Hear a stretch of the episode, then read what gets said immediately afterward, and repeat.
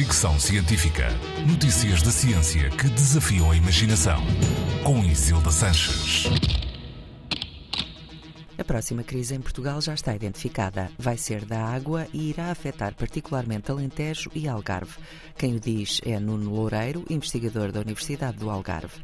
Segundo o cientista, se este ano hidrológico não for generoso, ou seja, se não chover de forma consistente, o país vai debater-se com uma séria crise de água. Nuno Loureiro afirma que as reservas de água garantem um ano de consumo com muitas limitações e que não há soluções fáceis, mas há soluções de planeamento e fiscalização séria que devem ser adotadas.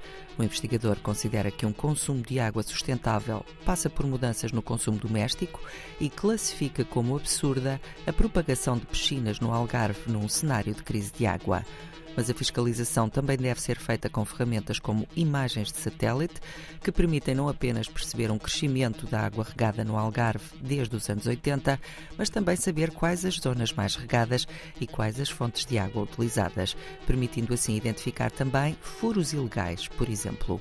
No mundo inteiro, 3,6 mil milhões de pessoas vivem com escassez de água. Médio Oriente e África são as zonas mais afetadas. No relatório sobre recursos hídricos de 2022, a Organização Meteorológica Mundial alertou para o facto do ciclo mundial da água estar a desequilibrar-se e apelou a uma mudança fundamental de política relativamente aos recursos hídricos. Fricção científica.